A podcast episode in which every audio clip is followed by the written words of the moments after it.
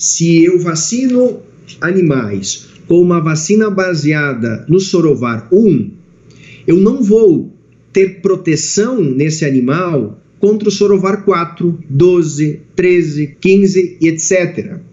A proteção é homóloga.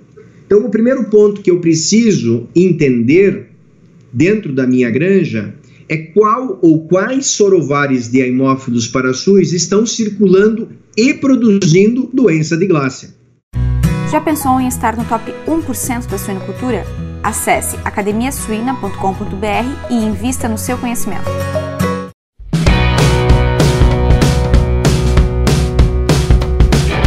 Olá pessoal, está no ar mais um Suinocast. O Suinocast é o primeiro podcast da suinocultura brasileira e nós estamos presentes nas principais plataformas de áudio, como o Apple Podcast e o Spotify onde temos mais de 80 episódios gravados dos mais variados temas da suinocultura, esperando por vocês lá.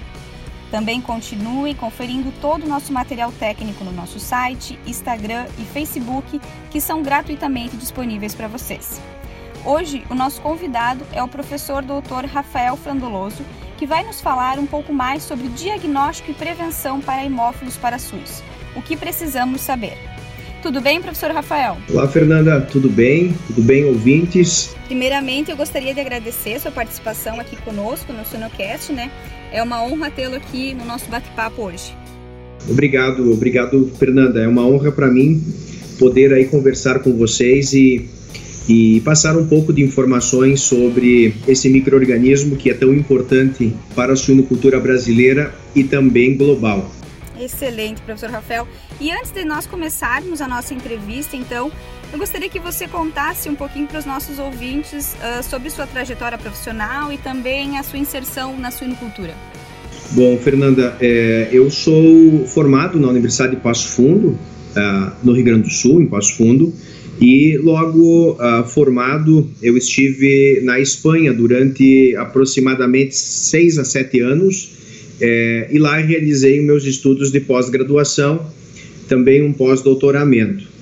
É, retornando ao Brasil no ano 2011, eu me inseri como professor é, na área de imunologia na Universidade de Passo Fundo e também com atuação em doenças bacterianas de interesse é, em suínos. E também ao longo desse período de retorno, nós é, montamos um programa de pós-graduação em Passo Fundo, um programa de mestrado e doutorado em bioexperimentação, e nesse programa nós temos uma linha de pesquisa é, relacionada com o desenvolvimento de vacinas para bactérias que produzem doenças em suínos, principalmente respiratórias, e também é, uma linha de desenvolvimento de novos testes de diagnóstico. Uh, em 2017, eu fiz um segundo pós-doutoramento em Biologia Estrutural de Antígenos na Universidade de Calgary, no Canadá. É, e com Canadá e com Espanha, é, nós mantemos colaborações de pesquisa que vêm aí rendendo resultados com aplicação direta na suinocultura. Excelente, professor Rafael. E então, para nós começarmos né, a nossa entrevista técnica, Uh, eu queria que, para a gente iniciar essa abordagem do tema, você contasse um pouco para a gente sobre a bactéria em si, né? E quais seriam os principais problemas uh, decorrentes da infecção dela no campo. Ok. Fernanda, é, a Haemophilus parasus é um microorganismo é, que tradicionalmente tem sido associado a problemas septicêmicos em leitões uh, jovens, leitões com 30 a 50, 70 dias de vida. É um microorganismo que pode produzir doença em qualquer fase de produção.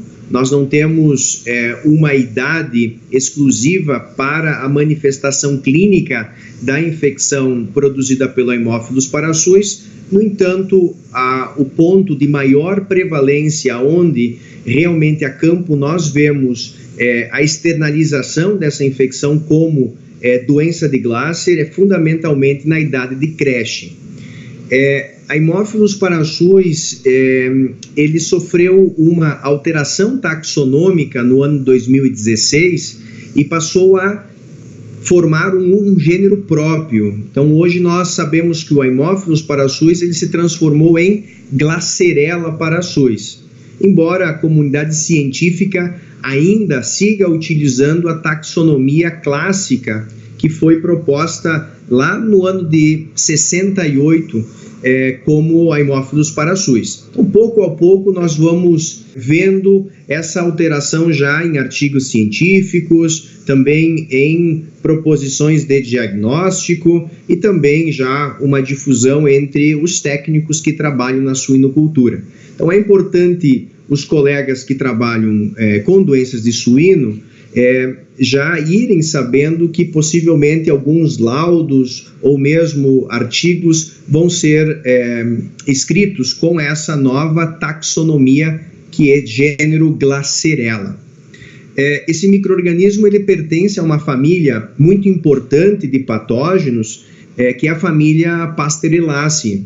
Então, dentro dessa família, nós temos é, dois outros gêneros importantes, que é o Actinobacillus e também a Pasteurella. Então, em conjunto, esses micro-organismos, eles produzem ou doenças respiratórias, ou mesmo, no caso do Actinobacillus suis e do Haemophilus parasuis, também doenças que podem ter uma repercussão sistêmica.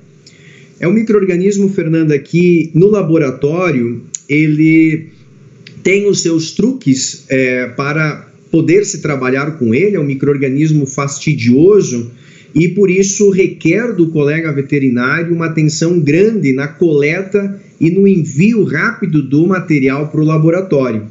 Porque a proteólise tecidual e mesmo o crescimento de outras bactérias que têm um crescimento mais rápido podem frequentemente comprometer o isolamento desse microorganismo que é um microorganismo dependente do fator 5 da coagulação do sangue, que nós conhecemos como nicotinamida adenina de nucleotídeo.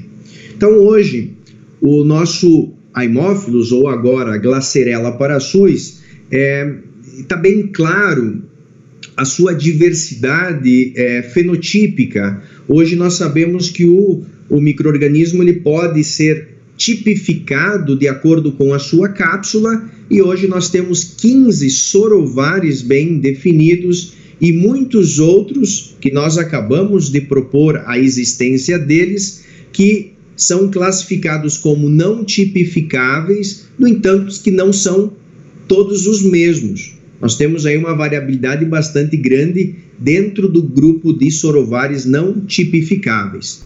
Excelente, professor. Até mais tarde eu vou a gente vai estar retomando essa questão da sorotipificação, que você nos explique sobre isso, né, um pouquinho mais. Mas agora, antes, vamos, vamos para a parte um pouco mais da relação do diagnóstico, né? Então, a gente sabe que várias são as formas de diagnóstico que a gente pode realizar quando a gente encontra um caso uh, no campo, né? Ou quando acontecem surtos da doença também. Então, os sinais, tanto os sinais clínicos e as lesões, né? Dependendo da fase, elas podem ser bastante semelhantes a de outras infecções decorrentes do campo. Então, obviamente, é imprescindível o uso de ferramentas, né, desde microbiológicas, moleculares até imunológicas, para detectar esse agente. Então, pensando dessa maneira, professor Frandoloso, o que, que você acha em relação às ferramentas que nós temos hoje?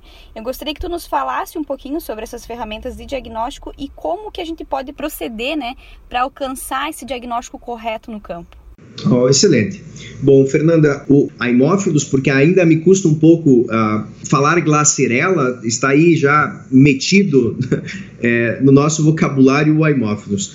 Bom, a primeira questão importante a nível clínico é que existem sim outras infecções bacterianas que produzem é, sinais clínicos que eles são praticamente impossíveis de serem utilizados para aferir se é ou inferir se é um, uma infecção por é, Haemophilus parasus ou Streptococcus suis ou Actinobacillus suis é, ou mesmo outro agente que possa causar, por exemplo, artrite, como o Mycoplasma é, eosinovi ou muitas vezes, inclusive, iorrines.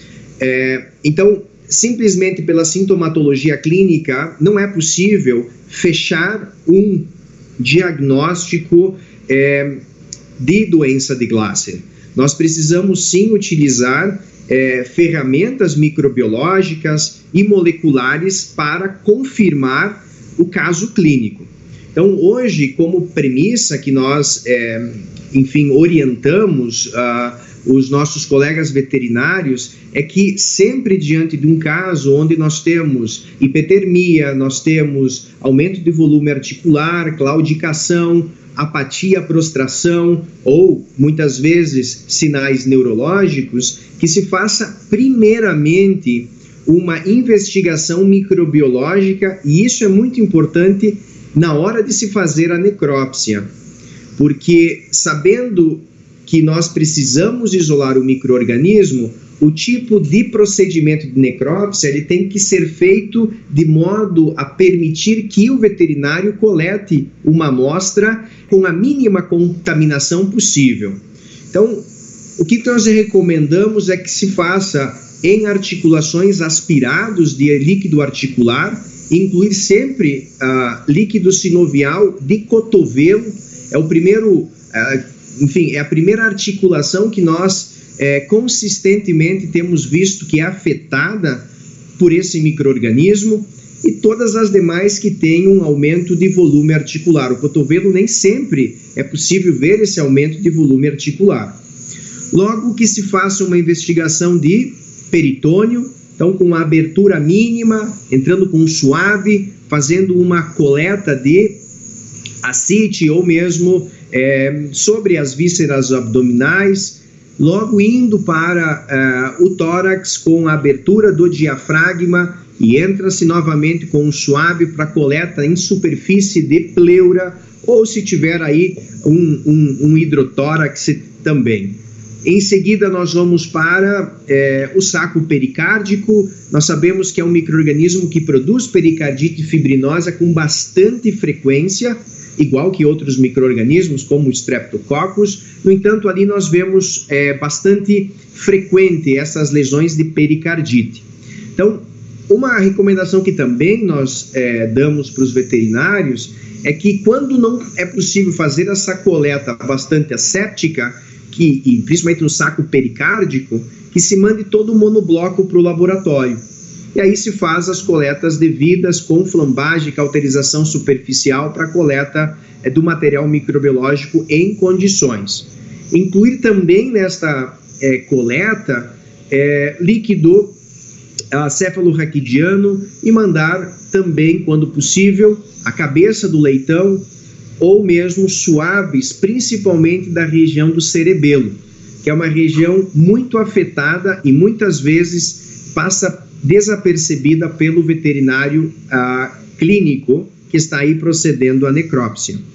Fernanda, no laboratório, o que nós realizamos é o isolamento clássico, primeiramente, do agente. Então, semeaduras em agar chocolate, e aqui para os colegas de laboratório também vai uma dica: é, os ágares chocolates que nós temos à disposição no mercado, nem todos funcionam. É, nós temos alguns trabalhos, enfim, publicados em mostras internas da universidade que demonstram que a taxa de recuperação do hemófilos em plataformas comerciais é baixa. Então, se pode produzir ágares, chocolates é, com formulações in-house e dando sempre a esse ágar um aporte de NAD e de glicose isso aumenta bastante a taxa de recuperação do microorganismo.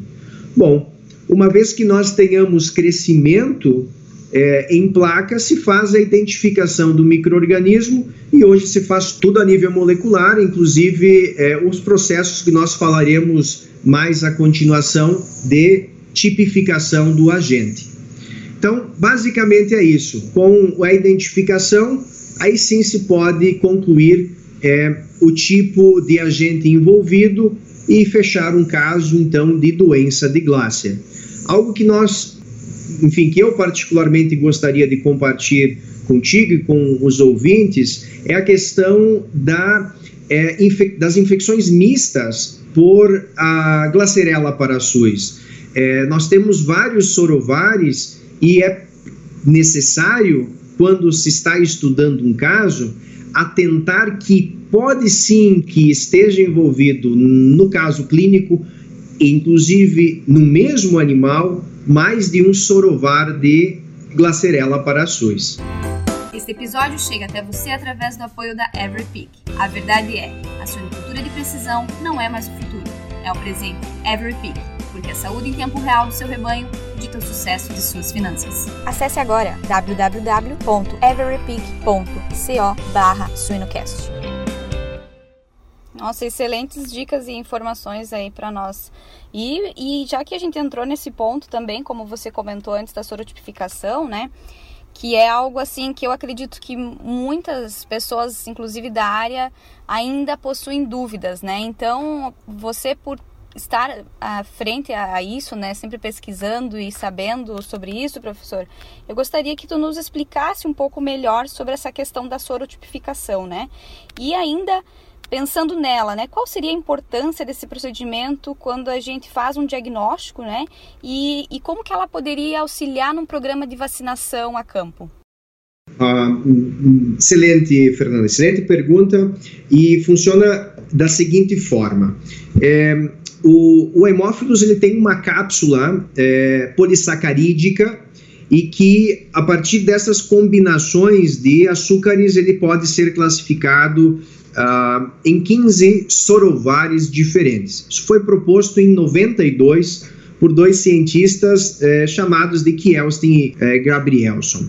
Bom, desde então, eh, se e tentou fazer várias, enfim, investiram-se em várias técnicas para tornar o processo de tipificação capsular mais fácil.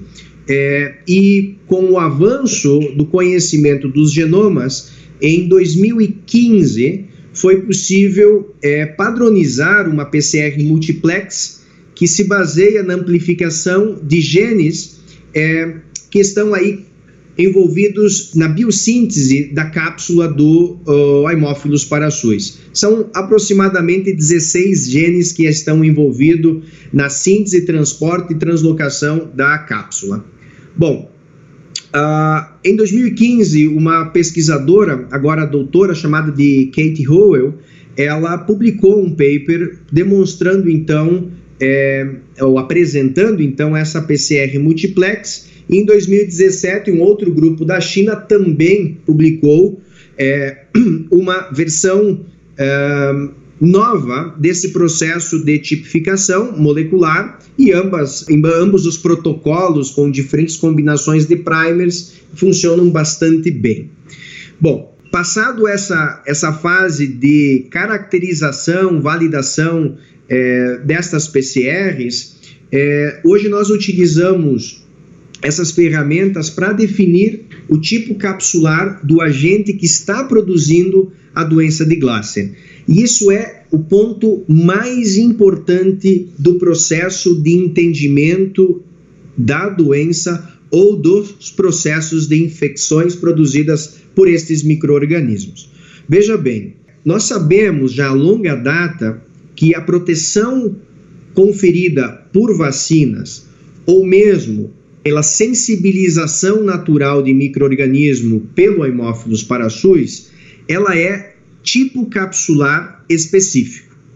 Quer dizer que, se eu vacino animais com uma vacina baseada no sorovar 1, eu não vou ter proteção nesse animal contra o sorovar 4, 2, 5, 7, 12, 13, 14, 15 e etc. A proteção é homóloga. Então, o primeiro ponto que eu preciso entender dentro da minha granja é qual ou quais sorovares de Haemophilus parasus estão circulando e produzindo doença de Glácia. Muitas vezes se fazem investigações respiratórias e se define um perfil de sorovares que nunca causaram doença clínica sistêmica nos animais. Então, a caracterização dos agentes sistêmicos precisa ser feita a partir de amostras sistêmicas. Então eu tenho dois pontos a tratar. Primeiro é definir qual ou quais agentes sistêmicos estão causando a doença de Glasser, no caso, quais tipos capsulares de hemófilos estão relacionados com isso, e depois, com esta informação, eu tenho ainda uma outra etapa a saber, que é a confirmação se são cepas que de fato possuem genes preditivos de virulência. Isso quer dizer que eu posso ter muitas vezes animais com doenças sistêmicas, mas que estão severamente suprimidos ou com outras doenças concomitantes que estão deixando totalmente as portas abertas para, inclusive, cepas de pouca virulência causar doença sistêmica. Então, hoje, o que eu recomendo é que, quando os laboratoristas isolam Glacerella parasuis de diferentes órgãos, que se faça uma investigação sobre qual tipo de haemófilos está lá em vários ou em várias amostras sistêmicas. Por exemplo, articulações, eu preciso saber duas, três colônias que eu isolo em articulações, quem são esses haemófilos ou glacerela, em peritônio, pericárdio, meninge, etc. Veja que em nenhum momento eu falei em pulmão, Fernanda. Pulmão é um órgão que nós temos bastante é, facilidade de isolar o microorganismo. Só que ele é um órgão bastante delicado em se fechar microbiologicamente um quadro de doença de Glasser, porque eu tenho muitas cepas de haemófilos que são comensais do trato respiratório superior e que podem estar no pulmão apenas por um movimento transitório e que ali vão ser fagocitadas pelos macrófagos alveolares e não vão me representar a cepa que de fato está produzindo uma doença sistêmica. Então, hoje, nós, quando pensamos em prevenção, nós pensamos em primeiro definir o espectro de tipos capsulares de hemófilos que estão circulando na minha granja. Segundo, definição de cepas virulentas. Terceiro, pensar no que eu tenho e comparar com o que eu tenho disponível no mercado para fazer a prevenção vacinal. Se tem os tipos capsulares dentro de vacinas comerciais, vou para frente com elas. Se não tenho, devo pensar no desenvolvimento de uma vacina customizada para a minha granja. Excelente explanação, professor. Acho que tirou muitas dúvidas aí de, de muitas pessoas que ainda não sabiam né, muito bem como essa questão da sorotipificação funcionava. E aí, para nós darmos continuidade, já que você comentou sobre, sobre toda essa importância desse procedimento, né? Uh, em relação ao seu conhecimento e vivência sobre, uh, ao longo dos anos aí, sobre essa bactéria, uh, o que, que você elege como sendo os principais desafios para se criar um programa de prevenção e controle do Haemophilus parasuis hoje? Hum, ok. Fernanda, hoje assim, o principal ponto é a caracterização do meu desafio. Esse é o principal ponto. É, isso pode demandar de tempo e de persistência do clínico veterinário. É, hoje nós utilizamos é, muitos antimicrobianos em diferentes fases, é, seja em ração ou mesmo em água, isso, uh, Fernanda, dificulta por vezes, de forma muito importante, o isolamento de haemófilos parasuis. Então, quando eu estou diante de um caso de doença de Glasser, que tem aquelas lesões clássicas, faço uma necrópsia, vejo aí um recobrimento de fibrina em peritônio, pericardite, pleurite, meningite, artrite, etc., que que o veterinário não tem dúvida que é um caso de doença de Glasser, é, embora nós falamos que existem aí outros patógenos que podem produzir é, lesões macroscópicas semelhantes, no entanto, o, o, clínico normalmente quando coloca o olho, ele encontra aí um diagnóstico presuntivo que normalmente se confirma, porque as lesões são muito clássicas. Bom, diante disso, Fernanda, o mais importante é investigar em sítios sistêmicos a presença do haemófilos. E aí nós temos que ser persistente e seguir com necrópsias até encontrar o agente sistêmico e definir o tipo capsular dele. Isso, no meu ponto de vista, e isso está sustentado por dados científicos, é o caminho. Tudo que nós fizermos de forma contrária pode, com grande é, chance é, de êxito, dar errado. Nós podemos incluir, por exemplo, em uma formulação ou vacinal customizada ou autógena é, sorovares que de fato não são os que estão me produzindo as doenças sistêmicas. Então esse é o, o grande desafio hoje que nós temos é da caracterização é, fidedigna, é, refinada do meu perfil de infecção. É, para isso, o que também se recomenda é que, diante de um caso de doença de Glasser, se faça a, a separação de um grupo de animais e se tire por completo antimicrobianos de ração e de água, para fazer com que é, o microorganismo possa ter maior facilidade de produzir é, o seu quadro sistêmico. O hemófilos é um microorganismo sistêmico, não é um microorganismo primário de pneumonia, pelo contrário, dentro da evolução, a pneumonia é o último é, desenvolvimento patológico que nós observamos. Então, nós precisamos dar condições a ele de se manifestar sistemicamente para pegar em isolamento. Então, esse é um ponto bem importante, Fernanda, e não tem, não tem é, nenhuma possibilidade é, a não ser essa para nós termos êxito. Se nós queremos é, prevenir doença de Glasser de forma racional, nós primeiro precisamos fazer o nosso dever de caracterizar o quadro clínico, se é com uma cepa, se é com cepas diferentes de diferentes sorovares. Com isso se faz uma vacina customizada é, de ótima qualidade e a prevenção ela é com certeza garantida se for feita estas etapas de forma satisfatória.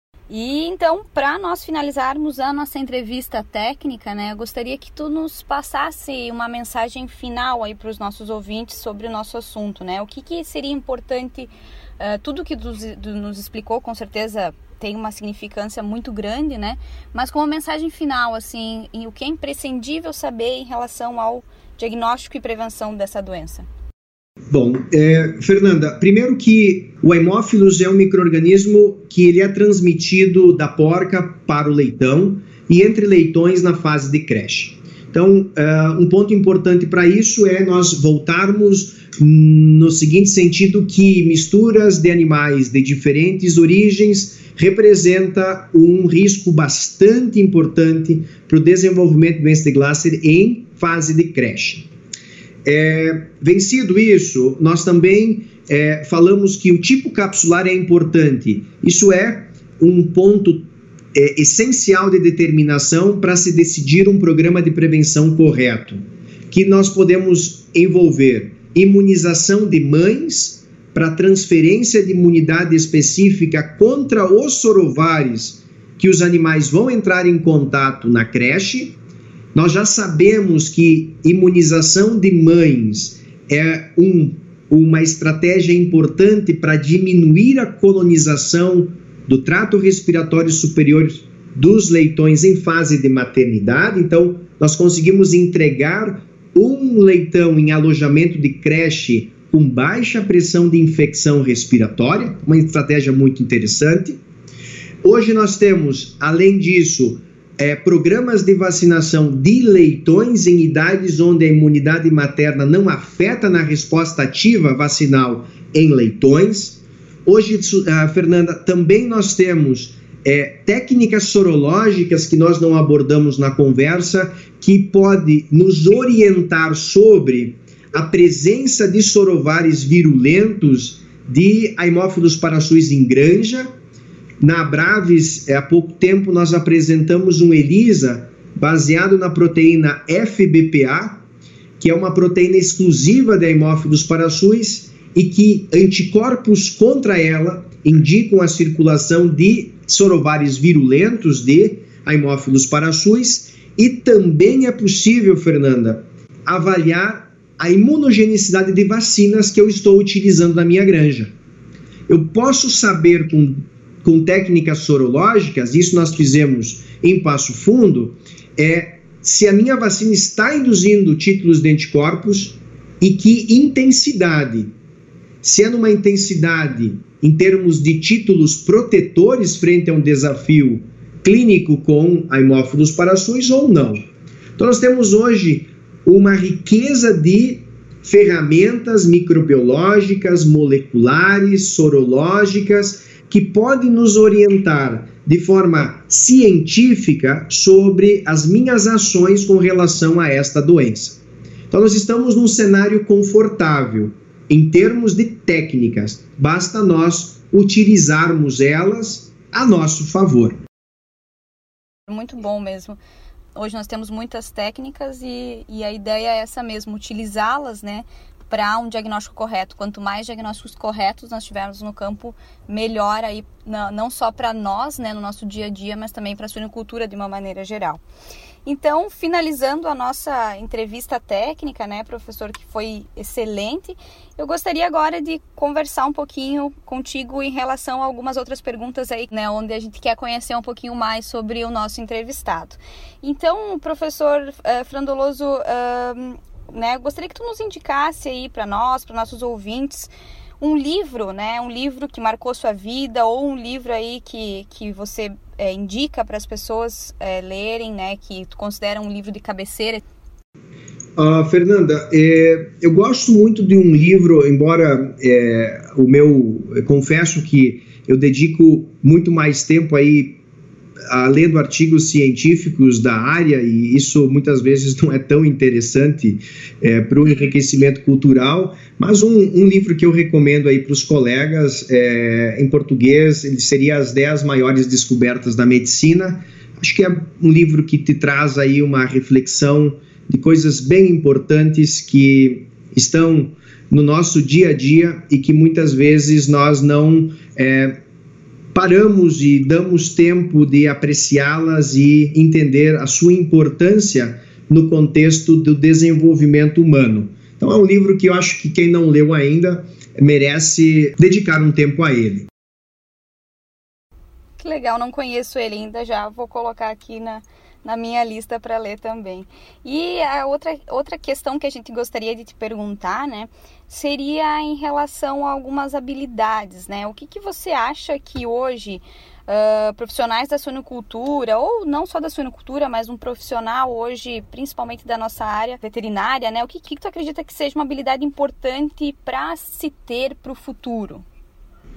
Bom, Fernanda, eu assim vou puxar, puxar aí a, a brasa para o meu assado porque eu entendo que a suinocultura ela está num caminho é, sem volta, que é um caminho uh, de utilizar cada vez mais a prevenção com biológicos em substituições das práticas de prevenção de doenças com uso de antimicrobianos. Isso já é uma realidade. Então eu entendo que o veterinário clínico ele precisa cada vez mais ter um raciocínio crítico é, com enfoque em áreas como a imunologia, a vacinologia, doenças infectocontagiosas, é, ambiência, manejo. Ele precisa englobar tudo isso e ser crítico. E isso demanda de bastante informação técnica que possa dar suporte para ele ser crítico. Esse é um caminho, como eu disse, sem volta. A suinocultura está em pleno processo de transformação e com essa demanda que nós temos de utilizar fármacos de forma racional, o mais racional de tudo, Fernanda, é prevenir doenças com biológicos.